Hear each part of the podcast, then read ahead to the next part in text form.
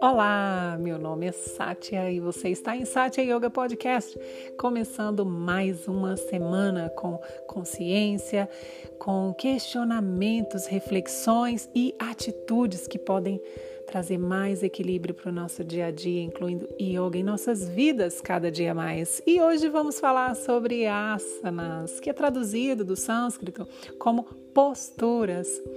Essas posturas a gente vê muito difundido no Ocidente como movimentos do corpo, né? Só que vai muito além disso, essas posturas, elas têm íntima relação com posturas, com atitudes no nosso dia a dia. Então, a prática regular de asanas vai trazer para nós uma mudança de paradigma. E tudo começa com a consciência, com a consciência de como estamos realizando essas posturas, tanto as posturas no campo físico como as atitudes do nosso, na, na nossa vida.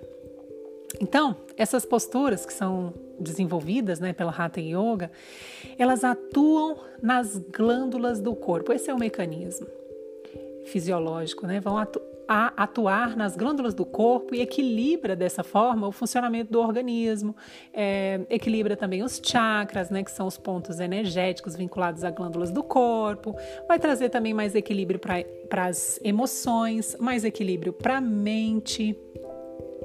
Por quê? Porque está trabalhando diretamente nessas glândulas e vão isso vai facilitar a concentração e a meditação. Por quê? Porque está atuando também diretamente na nossa mente. A respiração é utilizada né, de forma coordenada com os movimentos, o que também vai trazer enormes benefícios, mas isso é para o nosso próximo podcast, onde falaremos sobre os pranayamas.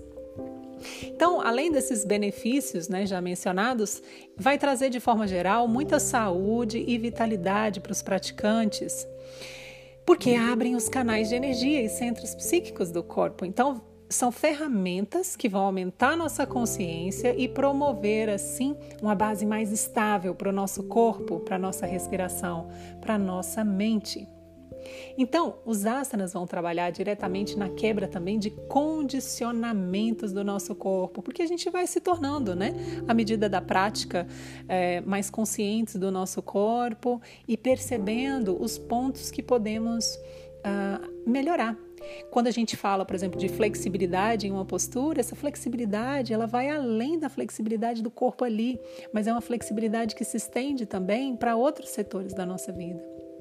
Agora, um ponto bem importante que a gente às vezes vê em, em sala de aula é, é um comportamento, assim, uma postura meio que forçada ou sentindo, às vezes até dor na postura. Não, aqui a gente precisa da consciência para perceber que o esforço demais também não é legal. É preciso dosar. Existem duas palavras bem interessantes que são a base mesmo da prática de um asana. Aí eu estou falando agora dentro da, da sala de aula, mas que a gente vai levar isso para as nossas vidas, para os nossos comportamentos, que é a reflexão de hoje, são duas palavrinhas básicas, que é estira e chuka.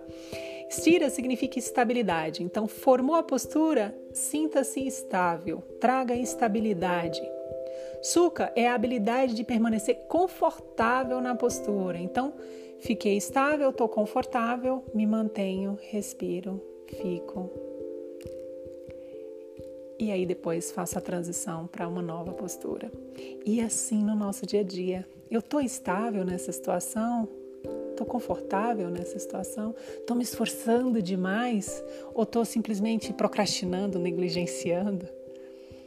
Então, essa é a nossa reflexão para a semana e vamos praticar então os asanas, asanas com o nosso corpo no campo psicofísico, como vimos a forte atuação e a importante atuação dos asanas na, no campo integral, né, do nosso ser, mas também a postura, a mudança da postura no nosso dia a dia, trazendo mais estabilidade e conforto para tudo que fazemos todos os nossos posicionamentos.